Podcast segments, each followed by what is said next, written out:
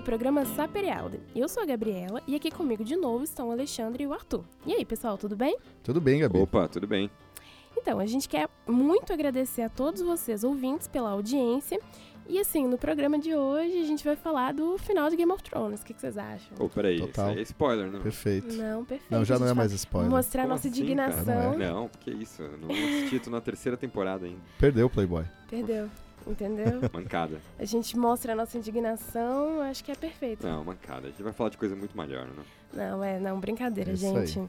É, como a gente falou no nosso último programa, a gente vai falar sobre Homero, não é mesmo?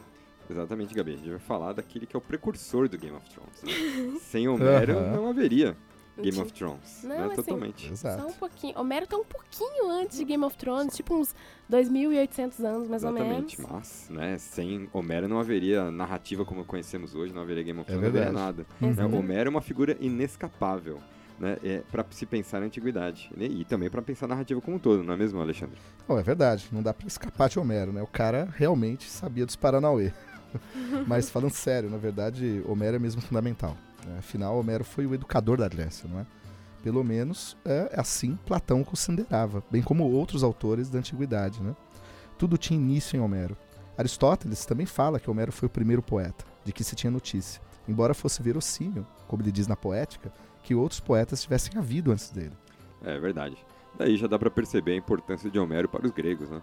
Mas também para os romanos, sem falar na sua importância para as tradições posteriores do Ocidente. Pô, só pensar em Dante, não é mesmo? Que na Uhum. Divina Comédia, se bem que eu prefiro o nome original, né? Comédia, encontra no limbo Homero, Horácio, Ovídio, Lucano, nessa ordem. E com Homero, portanto, uma espada. Vejam que interessante, né? Nossa, é bem legal mesmo. É, essa imagem da espada que Homero porta no poema de Dante é, é muito simbólica, né? Tipo assim, ela representa tanto a natureza heróica da poesia épica, como também uma ideia de, li- de liderança, estando ele à frente de todos, como se fosse o mesmo o primeiro poeta, aquele que todos seguem, que dá a origem a uma tradição. Exatamente, Gabi. É bem isso mesmo. Tem a ver com aquilo que o Alexandre disse, né? Que Aristóteles já considerava Homero o primeiro poeta de que se tem notícia. Mas então, quem foi Homero? Acho bom a gente começar por aí, né? Já dá pra perceber a importância de Homero para a tradição grega e ocidental. É verdade, Arthur. A questão é que não se sabe muito ao certo quando ou onde Homero teria nascido. Isso se o poeta existiu. Mas depois a gente trata disso, né, pessoal? É, é muito difícil datar o período de seu nascimento, mas a gente pode pensar que Homero teria na- nascido mais ou menos no século VIII a.C., embora tenha pesquisadores que acreditam que o período de seu nascimento seja até anterior, chegando mesmo a inserir o poeta no século XII a.C. É, realmente, né? Vejam que coisa, né? É um arco temporal bem longo. Heródoto, a propósito, situa Homero mais ou menos 400 anos antes de seu tempo, ou seja, em torno do ano 850 a.C. E segundo diversas fontes antigas, é provável que Homero tenha nascido em Esmirna, região que hoje faz parte da atual Turquia. É isso, Alexandre. Você até me fez lembrar de uma coisa. Naquele nosso programa sobre as póleis, a gente cometeu um errinho. Beócia era a pátria de Exildo, não de Homero. Nossa, é mesmo, erramos. Né? Mas eu não sei, não sei se isso ajuda, mas é, se serve de algum consolo, né? Vocês sabem que na antiguidade foram escritas várias, várias biografias de Homero. Tinha até um certame, né? uma disputa entre Homero e Exildo. É, de fato, Alexandre, essas obras foram atribuídas a diversos autores, geralmente bastante célebres, como Heródoto e Plutarco, mas na verdade eram obras bem tardias. Algumas datavam já do século II depois de Cristo e tomavam os nomes de autores célebres muito mais para obter fama e autoridade. É, exatamente. Então, aliás, em um desses textos, né, por exemplo, se diz que Homero era filho de uma certa Criteida, que em Esmirna foi entregue aos cuidados de um sujeito. Vejam só, um sujeito proveniente da Beócia. Olhem, seu nome era Ismênias. É, gente, então, erramos, ok. Mas até que passamos perto, hein? Homero pode não ter nascido na Beócia, mas pelo menos um Beócio cuidou da mãe de Homero grávida. É verdade, hein? O que que a gente não faz para mascarar um erro, hein? Nossa senhora, esses dois são dois sofistas, isso sim. Que nada, que é Sócrates na veia. Não, é verdade, Sócrates. Hashtag somos todos Sócrates. Ai, tá doido seus dois, hein? Então, meninos, essas biografias antigas aí de Homero me fizeram lembrar que, segundo elas, não é só Esmirna a possível pátria de Homero. Parece que tinha um monte de cidades que brigavam para ser o berço de Homero. Rhodes, Salamina, Argos, Quios, até mesmo Atenas entrou no páreo. É isso aí, Gabi. Aliás, em Chios, no século 6 a.C., tinha lá os Homéridas, né? Tipo os Backstreet Boys da época, não, não. Brincadeira à parte.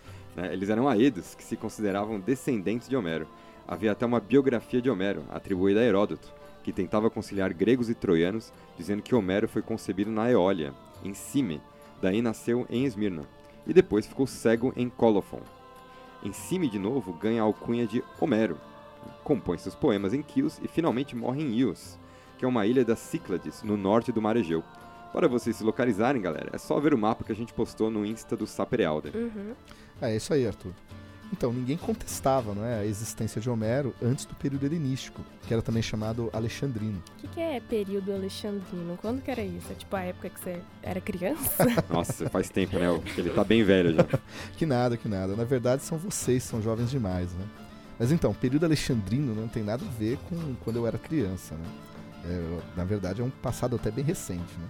Mas olha que seria um bom título para o capítulo sobre minha infância, naquela biografia não autorizada que vocês dois vão escrever sobre mim no futuro. A gente Aham. faz. É. É, então. Afinal, eu tenho uma reputação a zerar, né? Estamos zerando. Então, bem, enfim. Como eu estava falando, né, o período alexandrino é uma datação convencional, assim, da historiografia. Geralmente, é a época que vai mais ou menos da morte de Alexandre o Grande, que morre em 323 a.C., e vai até a vitória de Augusto contra Marco Antônio em Cleópatra, em Ácio, em 31 a.C. E até essa época não se contestava a existência de Homero. No entanto, será somente nos círculos eruditos de Alexandria que a existência de Homero vai começar a ser posta em dúvida. E seja como for, Homero será sempre a tradição, o nome a quem se atribui os poemas fundadores da cultura grega antiga. É verdade, Gabi. A carência de dados acerca da existência de Homero alimentava uma espécie de mística em torno dele. Sintoma disso são essas biografias de que já falamos e que circulavam muito na antiguidade e buscavam dar existência histórica à figura de Homero. Exatamente, né? É, vejam que curioso, né? É, o nome Homeros, que é o nome de Homero, né, em grego, também quer dizer em grego cego e refém. E geralmente Homero era mesmo representado, né, pela tradição antiga, como um aedo cego. Muito provavelmente essa característica, né, da cegueira tinha a ver com seu estatuto de inspirado, né, de vacinado pelas musas. Homero podia ter perdido a visão, mas em troca, as musas conferiram a ele um canto divino. Exato, Alexandre. Você lembra que na Odisseia, naquele episódio famoso, o episódio dos Feácios, É, né, da Ilha dos. Feácios, Uhum. há um Aham. Aedo, né, o Demódoco, que é muitas vezes identificado com Homero, justamente porque ele era também cego. É mesmo, Arthur, eu lembrei de outra coisa. Alexandre, você disse que o nome de Homero em grego também quer dizer refém. Olha que legal. Tem um texto que faz parte das narrativas verdadeiras do Luciano de Samosata, que é um dos prosadores mais importantes da antiguidade e que viveu no século II depois de Cristo. Então, assim, portanto, posterior a Homero, né? Então, nesse texto, Luciano narra que Homero não era de Esmirra, nem de Quios, nem de lugar nenhum da Grécia, mas da Babilônia. Olha só, né, gente, que legal, né? Nessa narrativa do Luciano, Homero adota esse nome quando se torna prisioneiro, portanto, refém dos gregos, e sobrevive simplesmente porque, como era poeta, começa a perpetuar pelo canto as glórias dos guerreiros gregos. Realmente, né? Não, muito legal, né? Luciano sabia mesmo das coisas, né? Sabia? É, não, Luciano, inclusive, influenciou um rol de autores na tradição ocidental, inclusive Machado de Assis, né? Né? Hashtag somos todos Luciano. Exatamente, Somos. que isso, né? Mas é interessantíssimo isso, né? Quer dizer, nessa história, então, contada por Luciano, né? Enfim, não importa que ela seja fabulosa, evidentemente que é. Mas ela diz muito respeito do que era Homero para os antigos, né? Não importava se ele tinha existido ou não. Se fosse grego, ou como Luciano, né? Que era natural da Síria, né? Um estrangeiro, né? No caso da Babilônia, né? O que estava em jogo, na verdade, era a importância e a centralidade da sua obra. Exatamente. Ora, cantar a memória dos heróis gregos implicava em transmitir para a posteridade, para uma mentalidade dos povos helenos, um conjunto de crenças e atitudes que constituíam o cerne de sua cultura. Daí Homero, sujeito histórico ou lendário, não importa, ser o que era, o educador da Grécia. Essa aura de fábula com que se cercava a suposta existência de Homero aparece até na sua morte, numa das numerosas biografias de Homero, no certame de Homero e Exildo, no mais ou menos século IV a.C., que a gente até já falou dessa obra aqui, né? É verdade, Gabi. Então, existe uma, uma anedota, né? Uma verdadeira história de pescador, né? Vocês vão ver. Que Homero tinha visitado um oráculo. E esse oráculo, então, lhe informa que morreria logo após ser desafiado por pescadores a decifrar um enigma. Mas, pois bem, Homero finalmente os encontra perto de um rio e os pescadores o desafiam com o seguinte enigma: O que é o que é que deixamos lá o que pegamos e trazemos o que não pegamos? E aí, galera, vocês sabem a resposta da charada? E aí, o que será? O que será? O que é o que é? Bem, é, eu conheço o texto, né? Não é que eu adivinhei. Né? Quer dizer, são os piolhos, né? Eu Isso aí, hein? Tá, você tá bem, hein? Olha ele que o Alexandre vai ganhar aquele shampoo escabim contra piolho. Claro, já ganhou, tá vivo, né? Pelo menos por enquanto, vejam. De acordo com o texto, Homero não foi capaz de decifrar o enigma. Por isso, cumprindo o que o oráculo lhe disse, morreu logo em seguida, porque escorregou numa pedra às margens do rio e bateu a cabeça. É, gente, então, todas essas narrativas biográficas de Homero, né, as anedotas, etc., né, elas contribuem, né, para perpetuar sua figura venerável e elevada, né, que é um aspecto que já está nas obras que são atribuídas a Homero. A tradição atribui a ele a composição da Ilíada e da Odisseia. né? É isso aí, Alexandre. Tem, um- tem uma outra coisa. Homero também não compôs aquela outra obra, além dessas que você falou, chamada Margites? Ah, sim, sim, é verdade, Gabi, é verdade. O Margites, ele era uma espécie de, de poema, não é? Digamos assim, cômico, satírico, né? É, inclusive é referido por Aristóteles na poética. É, quando o Aristóteles faz menção a esse poema, né, ele o considera a base da comédia. Olha que legal. Homero é o mais importante poeta porque ele inventa não só a epopeia, já que ele compôs, não é? A Ilíada e a Odisseia. Uhum. Pelo menos são a ele atribuídas, não é? Mas também ele inventa a comédia, ou pelo menos a base do que vai ser a comédia por causa desse poema, o Margites. É verdade, Alexandre. Além disso, se atribuiu a Homero a composição de uma paródia do gênero épico, portanto, outra obra de natureza cômica, a Batracomiomaquia, que narra uma batalha entre ratos e rãs, e também os hinos chamados homéricos. Mas será mesmo a porção épica de sua obra a mais representativa para a tradição antiga. É isso aí, Arthur, é verdade. A Ilíada, não é, em linhas gerais, não é? Ela tem como tema a ira de Aquiles. Mas também é bom lembrar que a ira é uma metáfora da própria ferocidade da guerra e de suas terríveis consequências, não é? Ao mesmo tempo que a guerra, ela também é o cenário, né, dos feitos heróicos em batalha de personagens, né, como Aquiles, Heitor, Pátroclo, não é? A guerra em questão é o cerco, não é? Que os gregos empreenderam a cidade de Troia ah, após o príncipe troiano, Paris, raptar Helena, que era esposa de Menelau, irmão de Agamenon. É? O argumento básico do poema, A Guerra de Troia, teria ocorrido no período chamado micênico, né? mais ou menos em torno do ano 1200 a.C. Né? E a Ilíada ela tem início, o poema, não é? no décimo ano do conflito, ou seja, a Ilíada começa no meio das coisas, ou como é uma característica não é, da epopeia, em médias res. E a Odisseia é diferente, não é mesmo? O conteúdo não é a guerra como na Ilíada, mas o retorno do herói para sua terra, a ilha de Ítaca. É uma epopeia marítima. A Odisseia, como o nome já diz, conta as aventuras do multifacetado Odisseu, logo depois da derrota de Troia. Odisseu, ou Ulisses, como os romanos o chamavam, volta para sua pátria, Ítaca, e o herói supera uma série de adversidades e, quando finalmente volta para casa disfarçado, precisa se li- livrar do reino dos pretendentes de sua esposa, a Penélope, e esses homens dilapidam o reino de Odisseu e fazem planos para destruir Telêmaco, o filho do herói. Mas no final, Odisseu destrói seus inimigos, armando uma cilada contra eles. Perfeita sinopse, hein, Gabi? Está parecendo Aristóteles, perfeito. Ai, obrigada, gente. É monitora, né? Tem que fazer jus ao mouritor. Mentira. Tá pensando que virou bagunça, não, tá? Tamo indo. Opa. É, gente, então. Essas obras terão imensa fortuna na tradição ocidental. A Ilíada e a Odisseia serão modelos fundamentais para a Eneida de Virgílio. E elas serão, juntamente com a Eneida, obras que influenciarão os Lusíadas de Camões. Só lembrar que, como a Odisseia, os Lusíadas é uma epopeia marítima. Lembra daqueles versos de Camões imortais, né? Cessem do sábio grego e do troiano as navegações grandes que fizeram. O sábio grego é a alusão ao multifacetado Odisseu, como bem lembrou a Gabi. E o sábio troiano, a menção a Enéas, o herói da Eneida. Pô, é isso aí, Arthur, é verdade. Homero ele inaugura uma espécie de genealogia, né? É, ele não influenciou somente a composição de obras da tradição clássica, mesmo o romance contemporâneo, cuja ascensão, né, como gênero, né, se dá na era burguesa. Ele também não deixa de remeter a Homero e sua importância. Por exemplo, né, é, Ulisses, do James Joyce, né, deixa isso bem claro. Só pelo título já dá para perceber o seu débito com Homero. Pessoal, atenção, a gente tem uma pergunta aqui que foi enviada pelo Lucas Carvalho, aluno de letras. A pergunta é: o que é a questão homérica? Opa, pergunta excelente, Lucas. Então, um pouco sobre isso já tratamos ao longo do programa de hoje, embora a gente não tenha dito questão homérica. Enfim, basicamente a questão homérica tem a ver com a unidade dos épicos atribuídos ao poeta e a sua autoria. Já no período helenístico, Alguns gramáticos consideravam bastante difícil que a Ilíada e a Odisseia tivessem sido compostas por um único autor. Não, é verdade, é verdade. Supunho, inclusive, não é, Arthur, que tinha um hiato, né? Havia um hiato bastante grande entre um poema e outro, né? de um a dois séculos, mais ou menos, de diferença. Mas, por outro lado, né, havia outros gramáticos que pensavam diferente.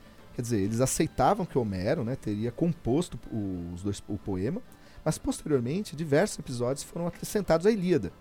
Né, o fato é que nunca houve unanimidade no campo da crítica se Homero tinha composto os dois poemas, ou se tinha composto só a Ilíada, ou mesmo que tinha composto os dois, mas que ao longo do tempo sofreram acréscimos né, de vários episódios. E tem mais, gente. Já a partir do século XVIII, vários teóricos começaram a propor que Homero provavelmente não existiu e que a Ilíada e a Odisseia foram produtos de uma cultura oral transmitida por gerações por meio de diversos aedos. Outros teóricos ainda pensaram também que Homero, se existiu, foi apenas um compilador de traduções ancestrais. Exatamente, muito bem, né, pessoal? É isso aí. Engraçado que essa resposta de vocês ao, ao, Lucas me fez lembrar de uma anedota, né? Também, né, tirada daquelas vidas de Homero, né, da qual nós já falamos aqui, né? Numa delas, se diz que o imperador romano, Adriano, né, que foi imperador em Roma mais ou menos ali no começo do século II, né, depois de Cristo, ele visitou um oráculo, né, esse, e perguntou ao oráculo, né, onde nasceu Homero, né, e qual sua estirpe, né? E aí o oráculo diz o seguinte, o oráculo responde que Ítaca é a terra natal do Aedo, notem isso que o seu pai foi Telêmaco, que o Telêmaco é filho de Odisseu, não é? E a mãe, Policeste, que era a filha mais jovem de Nestor, né? que era conselheiro da Ilíada, né? conselheiro de Agamemnon. Enfim, o oráculo é uma espécie de alegoria, notem isso. Homero é filho de seu próprio canto. Notem, filho da Ilíada e da Odisseia. Ou seja, a anedota, independentemente da sua veracidade, não é? ela projeta em si a própria questão homérica. Quer dizer, é um fato insolúvel. Não, de fato, Alexandre. Como o Fernando Pessoa já dizia, o mito é o nada que é tudo. Assim é Homero. Exatamente. Boa, Arthur, bem lembrado. Ótimo, hein, pessoal? Acho que já deu pro programa de hoje. Ah. ah. e, galera, no próximo programa a gente vai tratar de um tema importantíssimo: a universidade e sua história. Sério, não percam. É um tema fundamental em tempos de ataque à universidade, né? Imprescindível. Oh, certamente, Gabi. E vamos contar ainda com a presença do nosso colega Bruno Salles, professor de História Medieval da UFOP. É mesmo, Arthur. Realmente, ilustre presença mesmo, né? Bem, pessoal, mais uma vez, então, é, agradecemos à Rádio Plural, né, do Laboratório de Jornalismo do, da UFOP, e ao apoio do Pós-Letras, e também do Núcleo de Estudos Literários e do Laboratório de Estudos sobre o Império Romano. Até breve, hein? Fiquem agora com a nossa leitura em grego do início da Ilíada, não é? seguido de uma tradução para o português. Só para ilustrar, não é? Ripainete. Ripainete. Ripainete. Meninha edetea, peleia deo Aquileos, ulomenen hemiria caios algeteke, polas diftimus psicas aidi proiapsen. Heron autus de eloria teu que kynesin. Oio si te passi dios de teleetobule. E agora, né, que nós acabamos de ler o texto em grego, né, vamos ler a tradução aqui do meu amigo Alexandre Yolon. Tá? A tradução diz o seguinte: Canta a cólera, deusa, de Aquiles pelida, que funesta aos aqueus penas trouxe incontáveis, e ao Hades arrojou muitas almas valentes, de heróis. Deles espólio fez-se para os cães e abutres. Eis, de Zeus se cumpriu o desígnio.